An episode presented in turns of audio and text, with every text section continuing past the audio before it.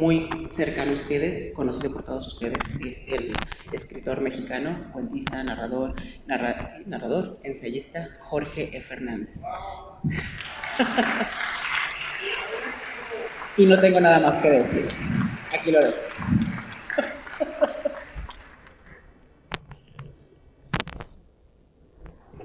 Bueno, fue preciosa esa presentación. Faltó mencionar que soy metrosexual, kilómetro sexual, clon de George Clooney, envidia de Diego Luna y el sueño de Paquita, la del barrio. Yo quiero empezar por aplaudirles a ustedes.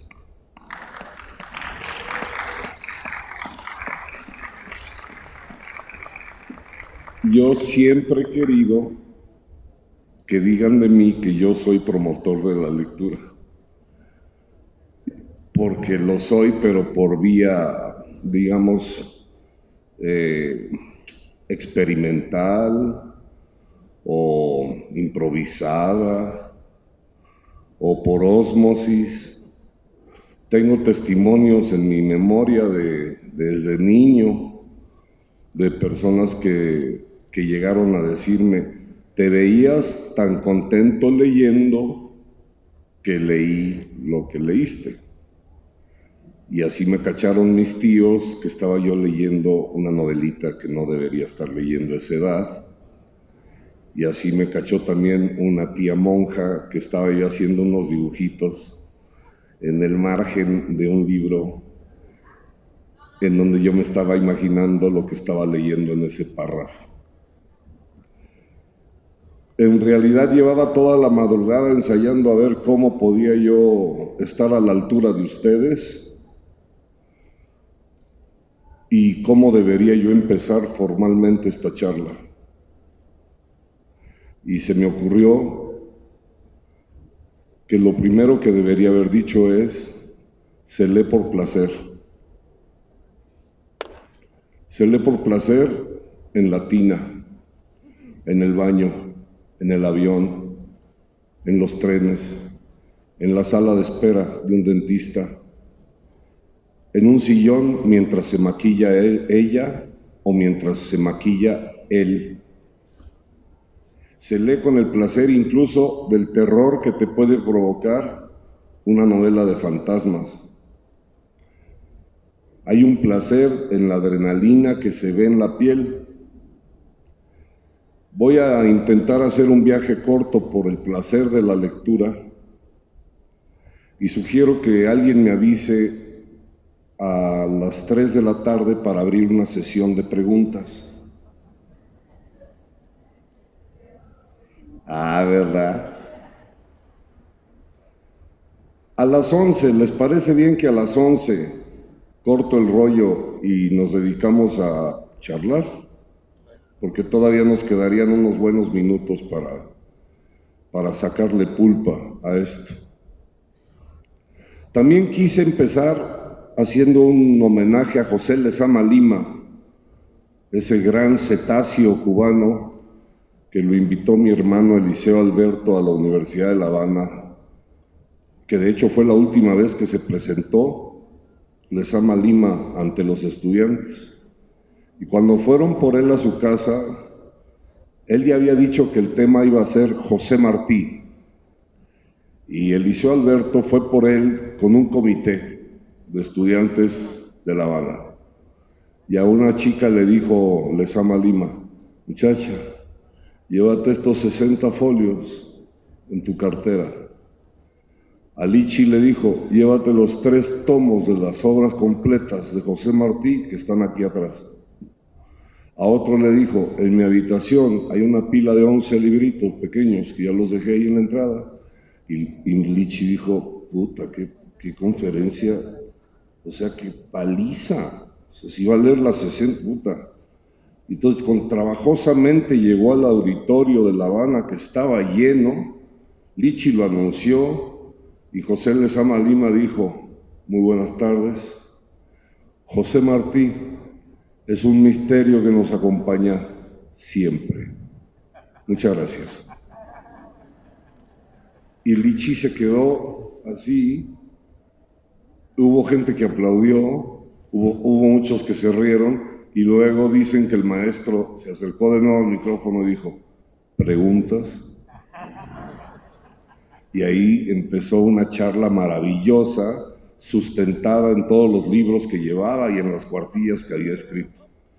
Yo no escribí nada porque no me gusta llegar a una conferencia y leer un texto que sería mejor publicarlo, sacarle fotocopias y repartirlo. Como ustedes comprenderán, yo brinqué de gozo cuando me avisaron que podía estar con ustedes porque ya estuve en una ocasión anterior con Elmer Mendoza.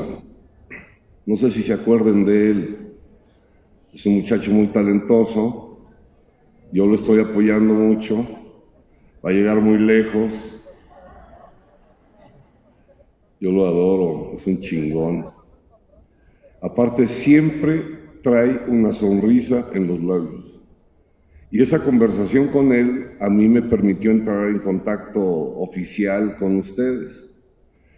Pero sobre todo, no solamente porque recordé esa ocasión, sino porque por las circunstancias por las que yo he pasado en los últimos meses, era muy importante que yo pudiera reiterarles que se lee por placer. A ver, también se lee por utilidad. Si no lees las instrucciones del microondas, matas al gato. Yo leí las instrucciones para no meter a mi perro. Yo pensé que se podía secar al, al perro después de bañarlo. Y afortunadamente leí el instructivo y descubrí que no.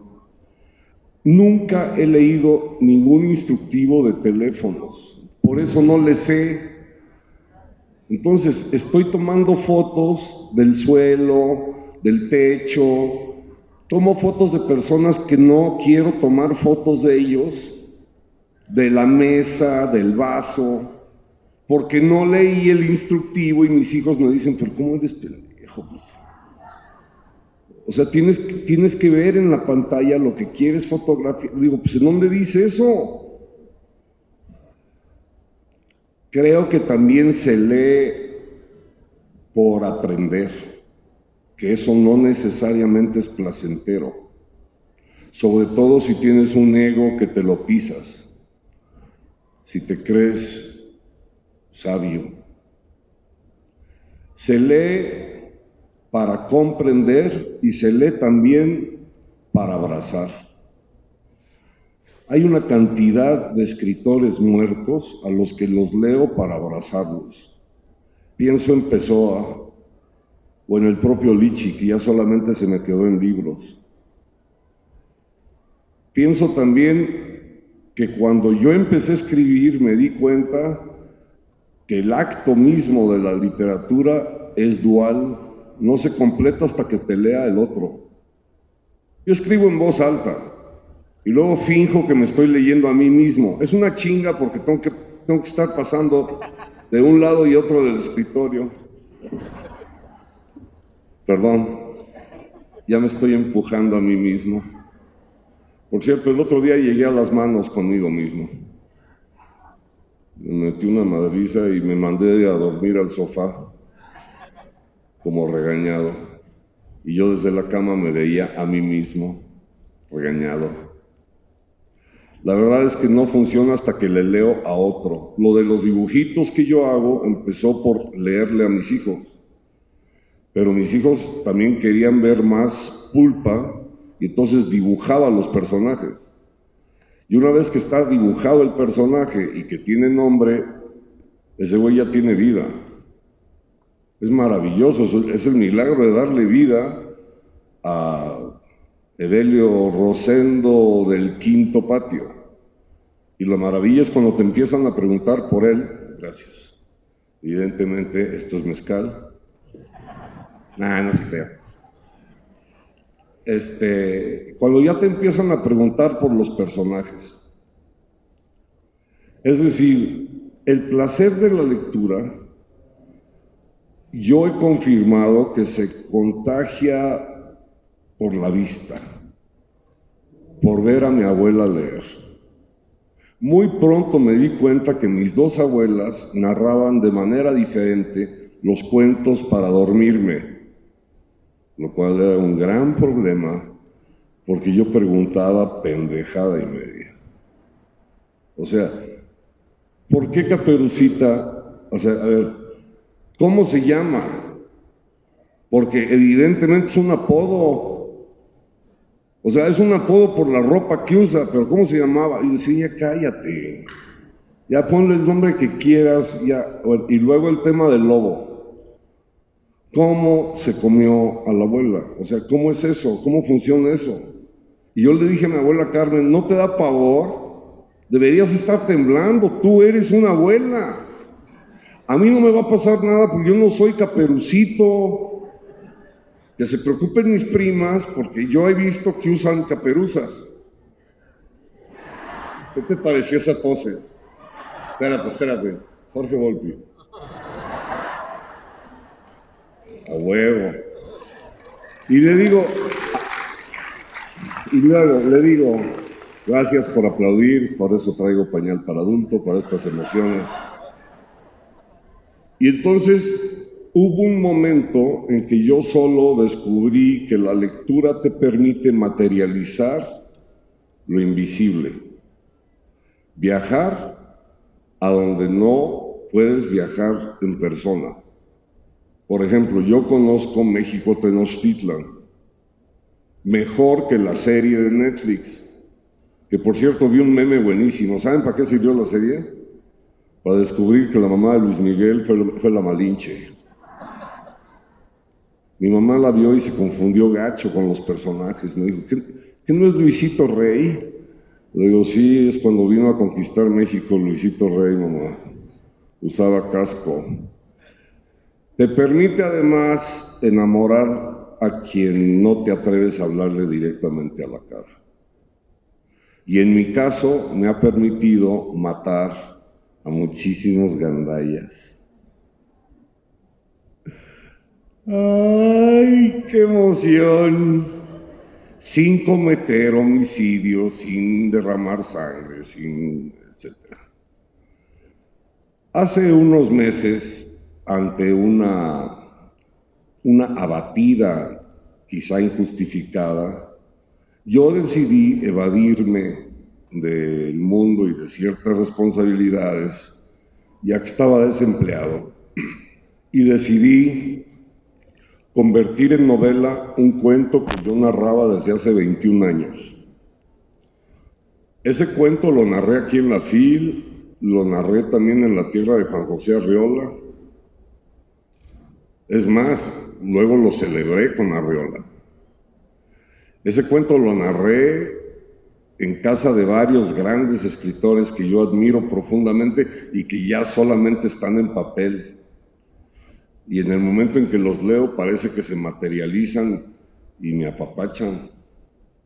Ese cuento lo leí, bueno, no lo leí, lo, yo lo narraba y una vez lo narré en inglés y también lo narré en el encuentro de promotores de lectura, es decir, sus homónimos, de Argentina, que son 5.000 personas, se reúnen cada año convocadas por Mempo Giardinelli, un gran cuentista que se refugió en México y estuvo aquí.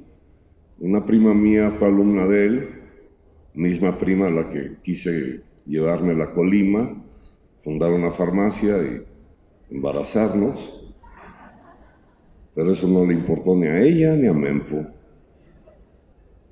El caso es que en una de las ocasiones en que narré el cuento, en una de las facultades de la Universidad Nacional Autónoma de México, yo el, cuento lo narraba prácticamente igual y siempre participaban las personas a las que se lo narraba. Entonces era un ejercicio de lectura, de memoria, que iban leyendo los que escuchan, porque yo procuraba narrarlo como si estuviera en prosa, incluyendo la puntuación, con las pausas, con gestos, con las manos. te estoy regalando joyas, ¿eh? Avísale a Raúl Padilla. Y entonces yo también le fui añadiendo cosas según la circunstancia en la que lo narraba, que más o menos duraba entre 50 minutos y una hora diez.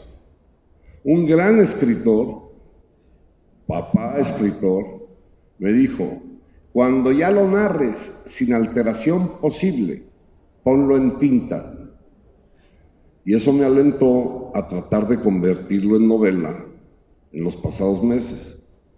Y entonces busqué en mis libretas anécdotas, cosas que pudieran alimentar para inflar el cuento, que también creo que es lo que hacían mis abuelas cuando me querían dormir. Inflaban el cuento. Porque así como yo preguntaba detalles, también debo reconocer que inventaban puras cosas que no venían al cuento. Caperucita traía en la canasta un mazapán de la rosa. Y ¿qué? A ver, ¿a quién le consta eso? bueno, y si es que eso lo estás diciendo de veras, nada más dime, ¿estaba entero el mazapán? Porque si estaba entero, ese cuento es increíble. No conozco a nadie que mantenga un mazapán de la rosa entero. Ahora, ¿por qué no lleva Casares con Miguelito? Eso hubiera cambiado totalmente el curso del pinche cuento y el lobo, si ve Casares con Miguelito y más si es líquido y polvo, a la abuela, a la abuela le dice, quítate baby, y a comer Casares, no, no comer abuela. El caso es que yo, en una ocasión que lo leo en la UNAM, se me ocurre añadirle a mi relato una boda. Como soy lo que soy. Digo, bueno, fue una boda en la, en la Rue Lauriston, que ustedes recordarán, que yo ni conocía eh, en ese momento. Eh, muy cerca del Arco del Triunfo. Fue una boda maravillosa, los novios estaban muy enamorados, entonces los 320 invitados, eran 322 invitados. Ya con eso dije, con esto ya los convencí de lo que acabo de... Y se para un güey y me dice, y en esa boda cantó Edith Piaf. Y digo, perdón. Sí, Edith Piaf cantó en esa boda. Y entonces ya todo el público se puso a ver ese señor. Yo me sentí plagiado, ofendido. Estaba hecho un muñeco arregladísimo como hoy. Y ya nadie me estaba viendo, sino viendo al güey ese. Un güey idéntico a Broso, sin maquillaje. Y entonces él tomó la palabra y dijo, no, que la boda, por cierto, la mamá lloró mucho y no sé. Dije, ¿qué le pasa a este güey, carajo? Pero luego dije, no, qué, qué belleza, qué belleza. Entonces ya le seguí un poco el hilo a él, logramos que se callara, pude terminar el relato. Y me acerqué y le dije, qué, maravilla que sepas eso. Me dijo, es que yo conozco la familia. Le digo, ¿te, te cae? Sí, sí, son amigos míos. Yo, bueno, yo no fui a la boda porque fue en 1974, pero mi padre fue, mi padre me contó mucho de esa familia, tal, tal, pim, pim, pim. La familia en el cuento se llama Dupont, pero no se llaman así en la realidad. Sí está basado en una familia real, ¿no? Y entonces le digo, oye, pero si sabes que no se llaman DuPont. Me dijo, ay, por favor. Por supuesto que se llaman DuPont. Ah, pues este, felicidades, busca ayuda, ¿no? Busca ayuda psiquiátrica y te voy a pasar un teléfono donde puedes recibir ayuda de manera anónima, pero estás mal del melón. ¿Sabes de qué, de qué padeces? Y me dijo, de literatura.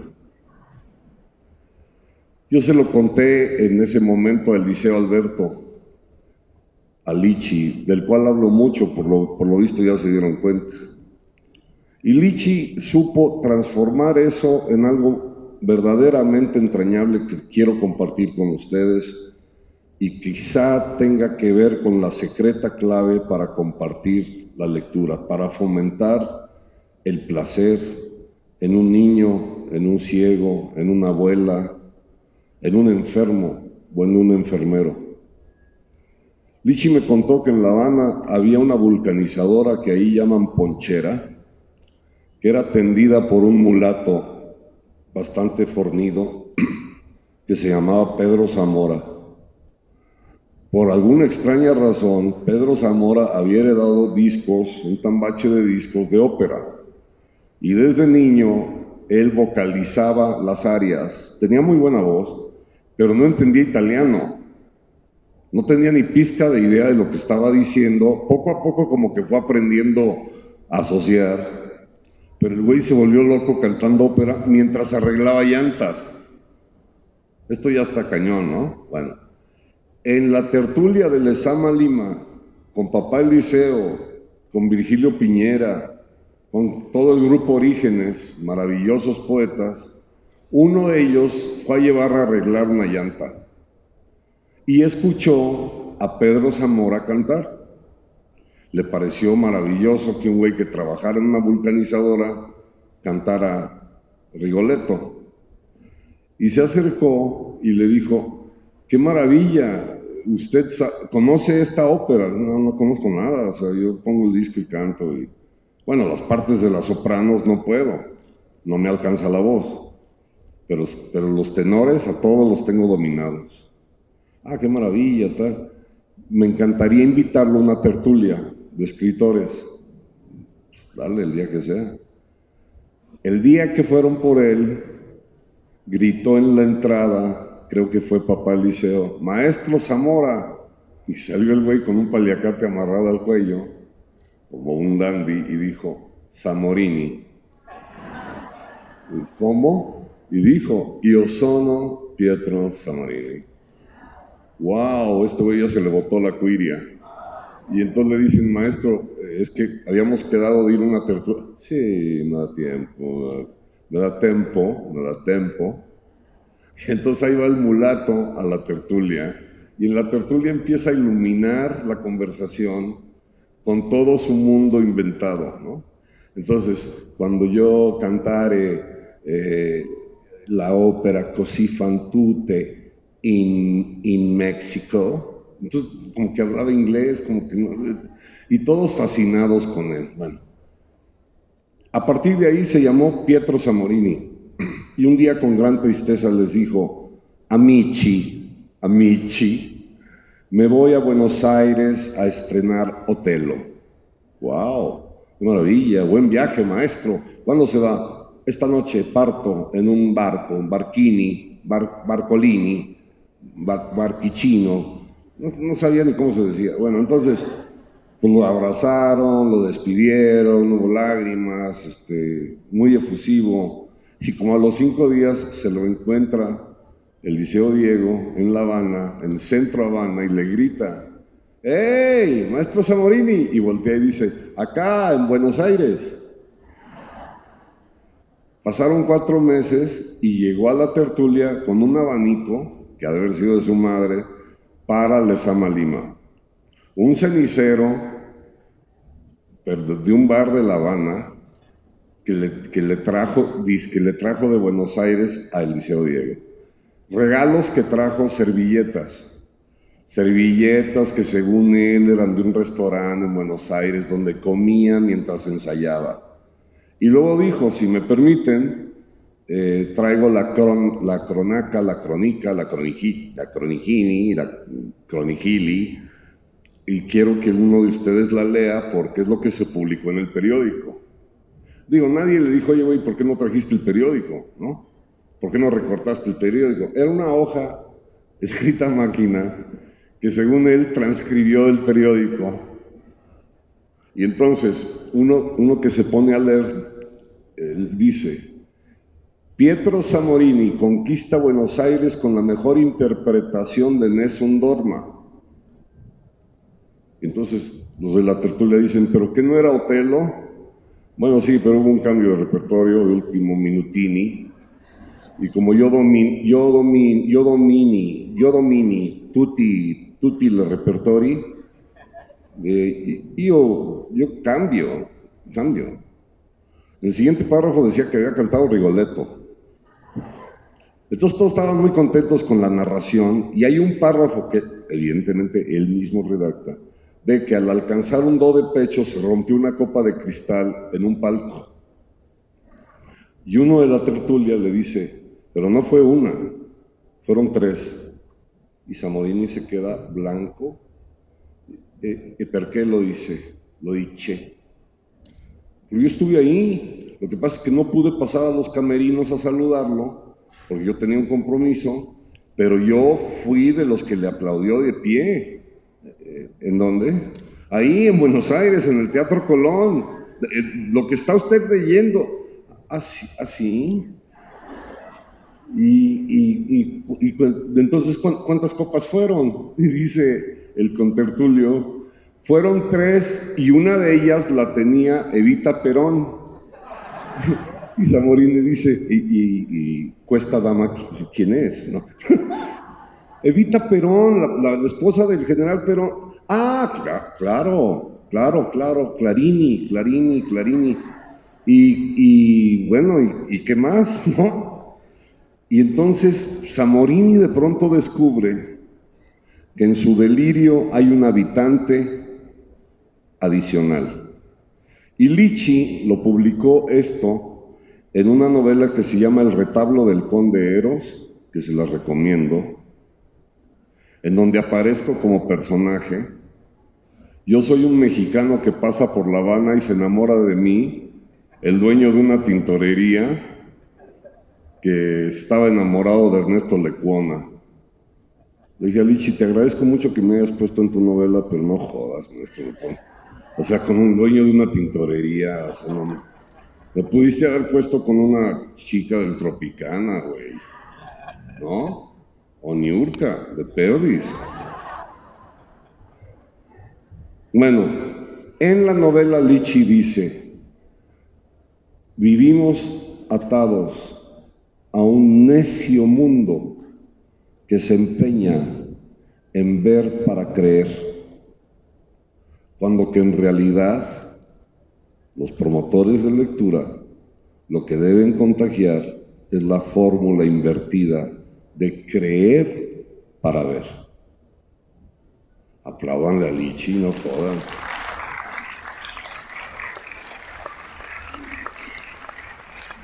Yo metí en la novela que ya terminé esto. Y conforme creo que se vaya leyendo, no dudo que se me sigan acercando personas al paso de las páginas para decirme, oye, por cierto, eso que mencionas es muy curioso en la página tal. Fíjate que mi padre lo conoció, puta, ¡Wow! ¡Qué maravilla! ¡Qué bueno!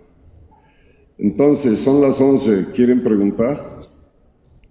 ¿Quieren reclamar? ¿Alguien quiere hablar del consumo capitalista? Por favor. Bueno, acabo de recomendar el retablo del Conde Eros y de ahí bríncate a Esther en alguna parte del Liceo Alberto. No, ella no. Ah, ¿verdad? No, sí, claro. Imagínate que yo fuera un mamonazo. No, un pinche mamonazo. Preguntas y... No, tú no. Adelante.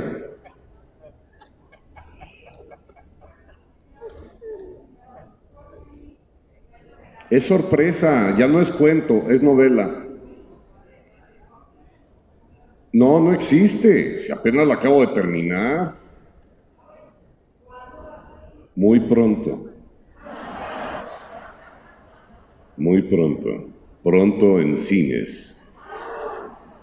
Por lo pronto tengo una nueva novela que presenté ayer y que las extrañé a todos ustedes y a todos ustedes porque yo había avisado que iban a ir y fue súper triste porque la presenté con un güey que estaba ebrio y y un cuate que comió una torta ahogada durante la... No, no se crean, estuvo lleno, ya no dejaban entrar a nadie.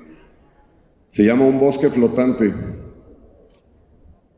Pinche novela extraordinaria. Es un delirio de novela. Es un homenaje a mi madre. A ver, pregúntame. a ver. Bueno, era primero agradecerle que sea tan ameno y divertido. Segunda, no sé si es pregunta o reclamo. ¿Qué?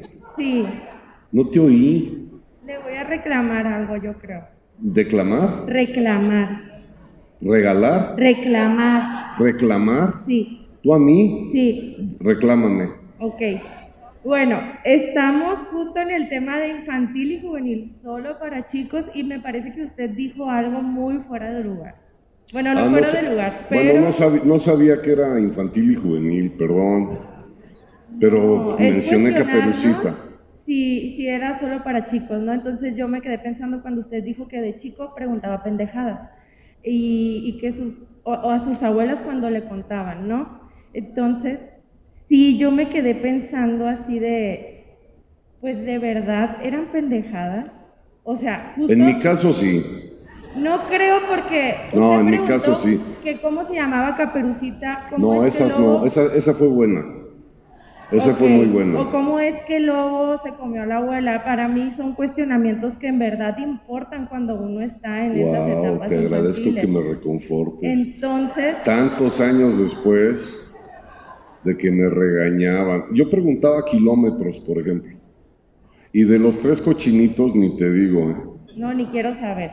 Bueno, eh, pero usted dice, vivimos en un mundo que se empeña en ver para creer, ¿no? Y, y nos está invitando a replantearnos la, pre- o sea, la, la fórmula en creer para ver, ¿no? Inversa, Entonces, sí. Eso es lo que sucede con el pensamiento de los niños y de las niñas. O Por sea, supuesto. imaginan, entonces me pareció quizá, son exagerado, pero un tanto grave que dijera, es que yo cuando era niño preguntaba pendejadas, porque, No lo vuelvo a no- decir en mi vida. por favor, porque si todos nosotros como mediadores estamos pensando que cuando éramos niños preguntábamos cosas fuera de No lo vuelvo a decir en mi vida.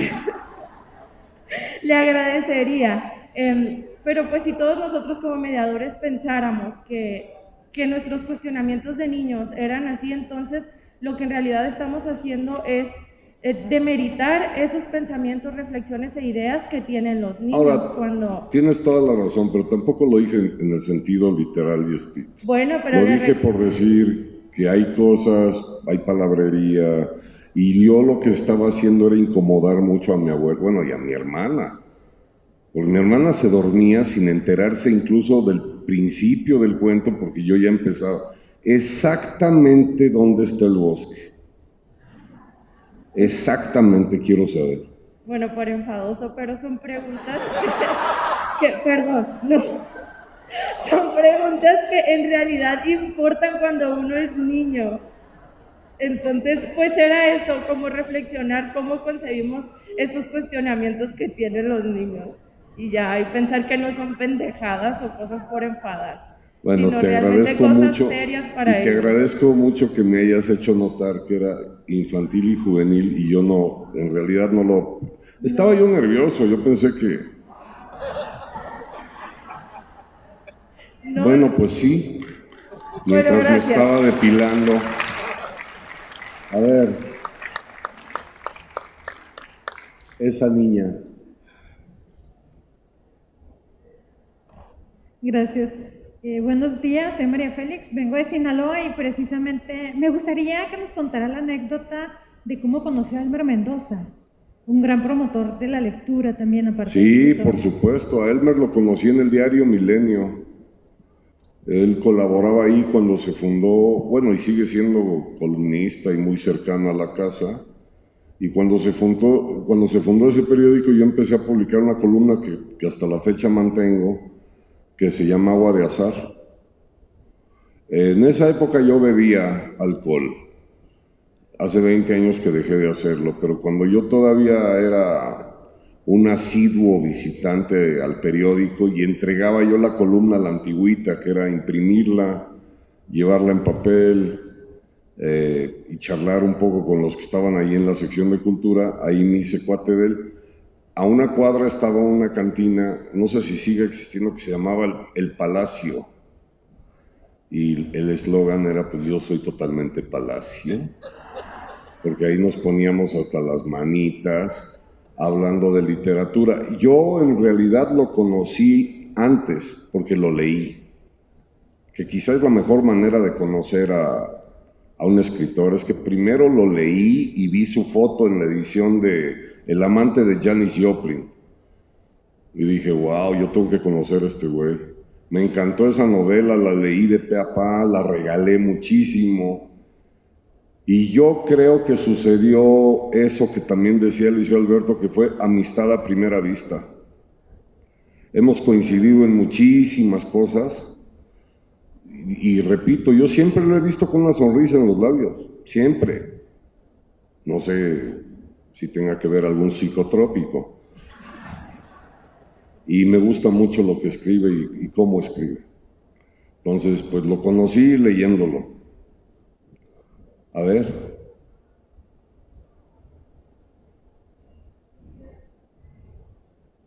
Grita.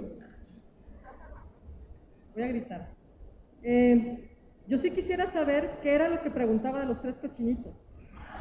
Yo sí estoy interesada. Muy fuerte, ¿eh? Muy, muy fuerte. Sobre todo en la versión de Gabilondo Soler, con quien me emborraché un día.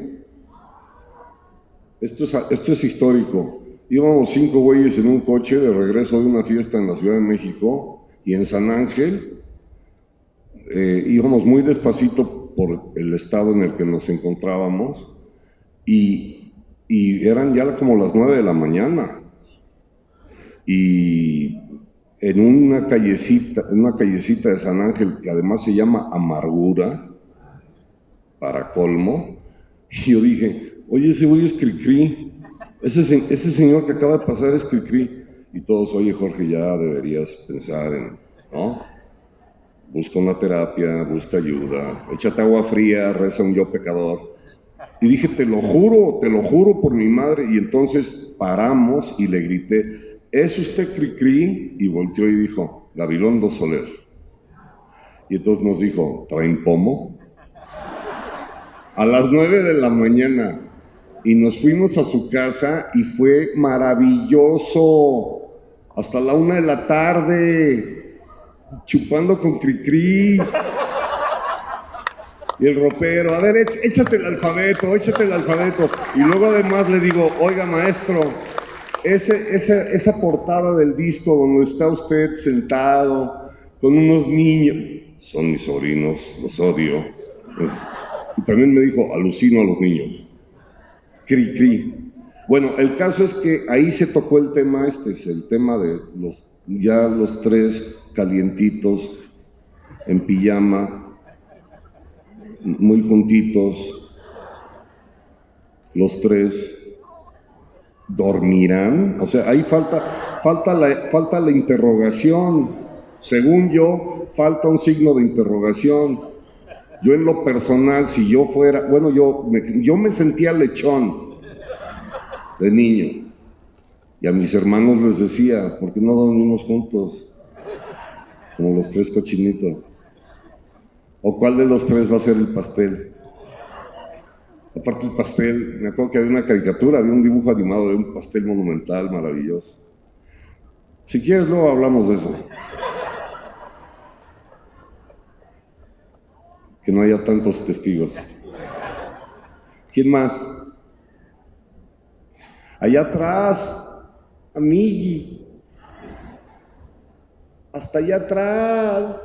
Pobrecita, levantó los dos brazos.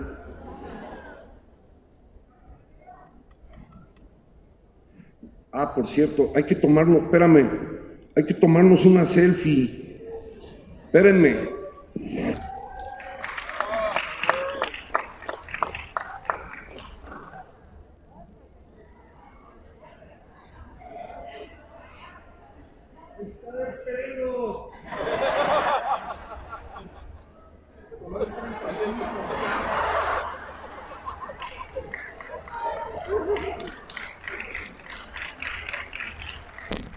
A ver, ahora sí.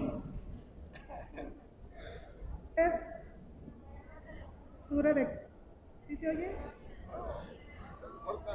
Agustina Loera de Salas de Lectura de Jalisco. Eh, quiero si le leían las versiones originales Y si así fue, ¿qué le dijeron para dónde se fue la espuma de, a qué playa llegó la espuma de la sirenita? Es evidente que llegó a una playa, pero en el lago de Chapala. Sí, porque yo la sirenita también tengo ahí problemas, porque está circunscrita a los mares. Y yo desde la infancia tengo el rollo de, y por, a ver, ¿y por qué no la hacemos más dinámica y que aparezcan las albercas? Que es a lo que yo tenía más acceso. Y de ahí me brinqué a las fuentes públicas, que en esa época no dejaban que uno se metiera, y yo metí en muchos problemas a mis tíos por andarme metiendo en fuentes públicas. Y luego creo que incluso escribí una cosa de niño de la sirenita de los lagos, porque es muy mala onda que solamente el cuento nos, nos hable del mar, hay que, hay que llevarla latina, me encantaría. Y, y, es, y no entendí la primera parte de la pregunta. ¿Alguien lo oyó?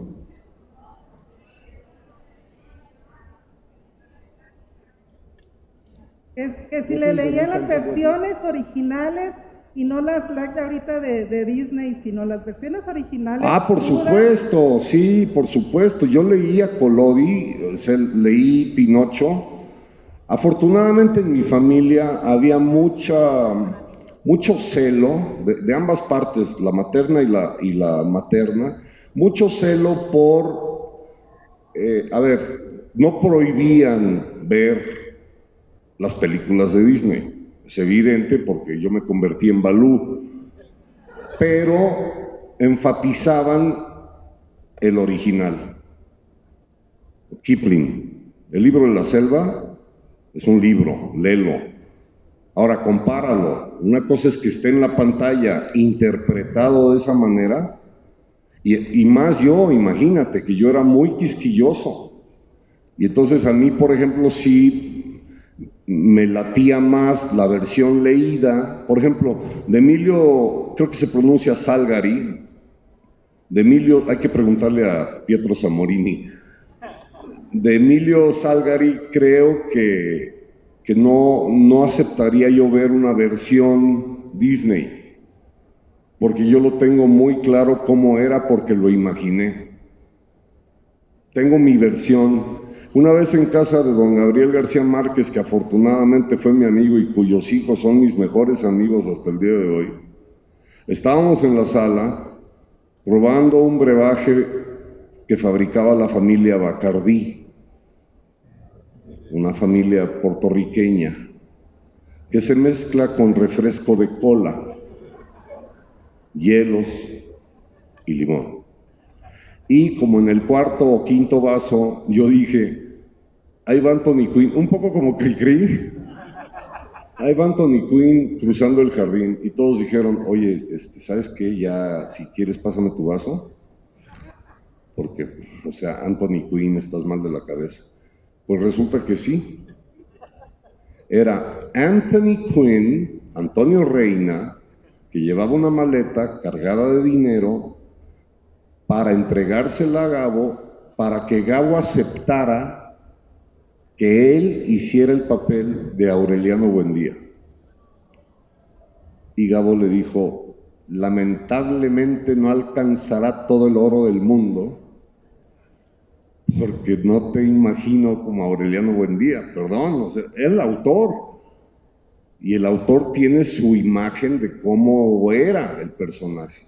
Algo similar me pasa con las versiones de Disney.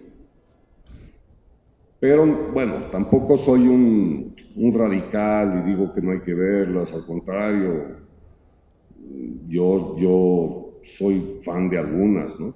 Pero siempre el texto, la versión original. Eso es lo que nos va a salvar. ¿Quién más? A ver, amigui. ¿Ya somos amiguis todos? Qué emoción.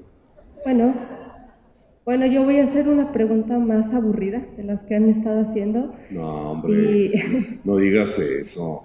De haber de hecho, ni estoy en este colegio, no me inscribí. De haber sabido que iban a dar bolsitas bonitas, me inscribí a este. Me inscribí al de bibliotecarios. Pero bueno, este, soy estudiante de bibliotecología y mi pregunta para usted como escritor, como promotores de, de lectura, sería, estoy convencida de que la lectura es por imitación y he estado haciendo varias entrevistas a conocidos, eh, lectores asiduos, todos han sido por imitación, pero nosotros como bibliotecarios, como bibliotecólogos, este, no le voy a decir a un niño, oye, ven a la biblioteca, venme leer para que me imites. ¿Qué, qué propone, qué estrategias propone usted para nosotros como los mediadores de, de lectura y de información para impulsar la lectura en, en las bibliotecas? Si yo el otro día mi esposo me dijo, tráeme algo de la FIL, le llevé un libro y se lo di. Entonces nos pusimos a hacer una actividad de, de la escuela de mi niño y era recortar el papel y lo primero que hizo con el libro que le regalé era para medir los cuadros y con el cúter yo. O sea, si no lo puedo hacer en mi casa, ¿cómo lo voy a poder hacer fuera? Sea, esa es mi pregunta. Ustedes como escritores, ¿qué, qué, qué nos recomiendan? Con mi niño sí, lo- él sí lo traigo de aquí para acá y él lo está imitando, como lo mismo pasó conmigo, pero para los demás, ¿qué, qué propuestas o qué ver. recomendaciones? Primero, un aplauso por su pregunta. No fue nada aburrida y vamos por partes. El hecho de que tú estudies bibliotecología me permite, es más, me voy a.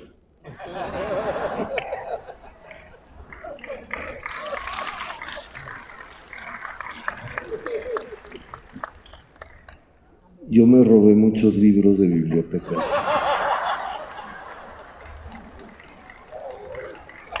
Y en la Universidad Nacional Autónoma de México y en otra en otro antro donde estudié me cacharon de que yo dedicaba los libros. Se los dedicaba al rector. Sigmund Freud, dediqué las obras de Freud al rector. Bueno, libro robado, libro leído. Yo es lo que siempre he dicho. Sí. Por eso pues, estoy a favor de que las bibliotecas tengan préstamo a domicilio. No sé por qué la Juan José Arriola no lo hace. Pues sí, Pero libro lo- robado, libro leído. Ya a lo y, mejor y ni por la además persona. la cadenita, porque yo lo pasaba a otro. Exacto, a lo mejor ni por la persona. A lo mejor la persona que lo robó se lo va a dar a otra persona o lo va a vender, pero va a ser leído el libro. Pues eso ya empieza a responder tu, la siguiente parte de tu pregunta, que es, eh, muchas veces sí funciona regalar un libro. Muchas veces funciona regalarlo sin decir nada. Por ejemplo, a mí me han regalado obesidad. ¿Para qué? y es muy mala onda en cuanto veo la portada, ¿no? O grandes imbéciles de la historia. ¿Por qué me regalas esto, no? O cómo vestirte mal para una fiesta. Luego creo que también funciona, aunque sea de mentis, conmigo funcionó. Todos los libros que me dijeron, no vayas a leer esto, ¿eh? Ojo, que esto, abusado, ¿eh? Abusado. Y lo dejaban ahí, a la vista. A veces creo que sería bueno decirle a algunos políticos, oiga, ¿por qué no acepta que usted no lee? Y dígalo abiertamente. Usted no lee ni tiene idea. Puta, cambiaría la mañanera, ¿no? Otra cosa que sucede muy útilmente, en mi caso, es que el libro se, se vuelva parte de tu anatomía. Siempre traer un libro. Siempre. Y ahora yo no estoy peleado con la electrónica. Yo he leído cosas aquí. Y, he leído en tableta.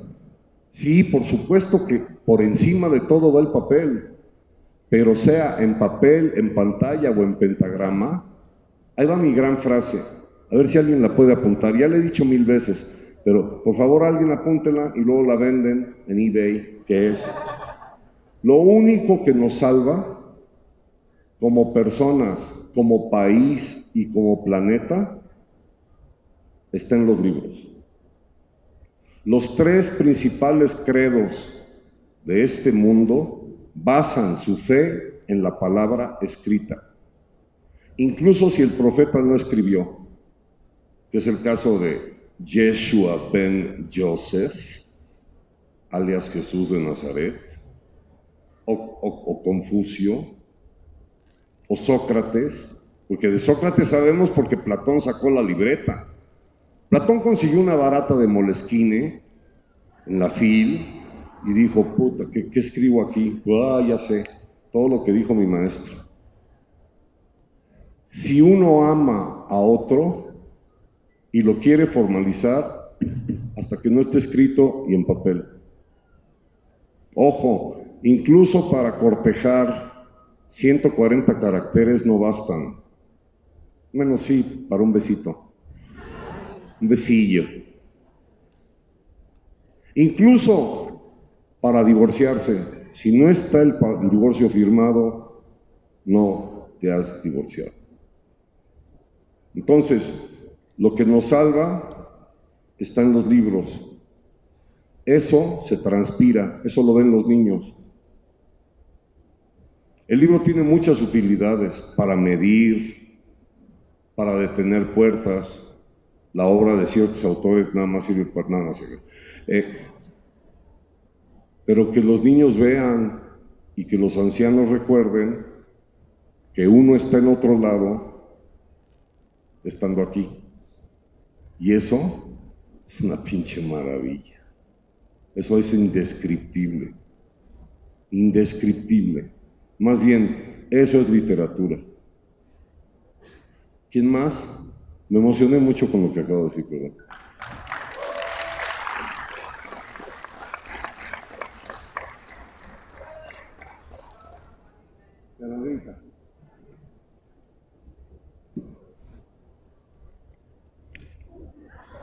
Bueno, primero agradecer, fueron acá atrás ya, eh, lo dinámico de la, de la reunión.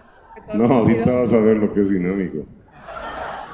Porque tengo preparada una tabla gimnástica. Que es con la que realmente yo honro la promoción de la lectura. Creo que no vine preparada, pero bueno. Este... no, sobre todo es, este, es muy difícil no pregonar con el ejemplo, pero también nosotros como promotores de lectura, yo creo que más de alguna vez experiencias que nos han dejado una huella.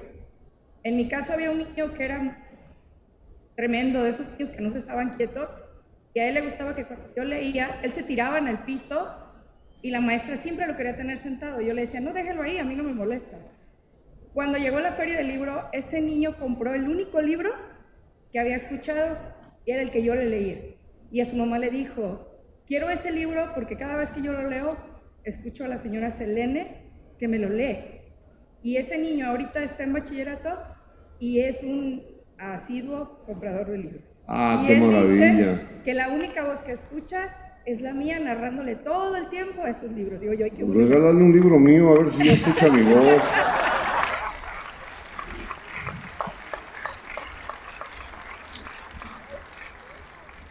Tenemos, tenemos que irnos. Estoy sumamente agradecido y muy... A ver, ese pobre hombre se va a quedar tieso rápido, porque es que tengo que ir al sauna, al sauna de los escritores. Bien, ah, yo ayer estuve en la presentación de tu libro, no lo he terminado, pero decías tú que era la mejor novela del siglo XXI. No, no, no, de, todos, los tiempos. de todos los tiempos. Te, di una lana para que tú repitieras claro, eso. Claro, claro, indudablemente, por eso estoy aquí. Eh, fíjate que sí me doy cuenta que ahora voy a la mitad y creo que tu novela tiene los dos ingredientes que, creo que cualquier lector eh, espera de un buen texto. Es una novela autobiográfica y está muy bien escrita. Digo, no me pagaste nada, no te estoy haciendo la coda. Te amo de una manera muy pura. y, y fíjate que mi comentario, bueno, quise referirlo de la novela, pero mi comentario en este contexto de promotores es Tú tienes esos dos ingredientes que el maestro Arriola, a mí me tocó estar en tres talleres con él, y que creo que son envidiables para un promotor de lectura. Si un promotor de lectura no refiere sus anécdotas con una base cultural y si un promotor de lectura no parte de eh, las experiencias de vida y sobre todo de esto que tú haces muy bien, de ser histrónico, es decir, una parte histrónica que convierta en lo que uno hace en divertido. Yo lo veo diferente. Y yo, yo te admiro en ese sentido y quienes te leemos además eh, siempre este, eh, creo que como promotores eh, agrada mucho el asunto de tener una ironía inteligente. Muchas gracias. Y creo que de eso se aprende. se- se- Muchísimas se aprende. gracias. A ver si te gusta el final. Estoy muy agradecido, como siempre, con la Feria Internacional del Libro de Guadalajara, que es mi casa. Yo vine a la primera feria hace 35 años. Yo venía de autógrafos a tocar a los escritores que admiraba y me han concedido el honor de ahora dirigirme a públicos tan entrañables como ustedes.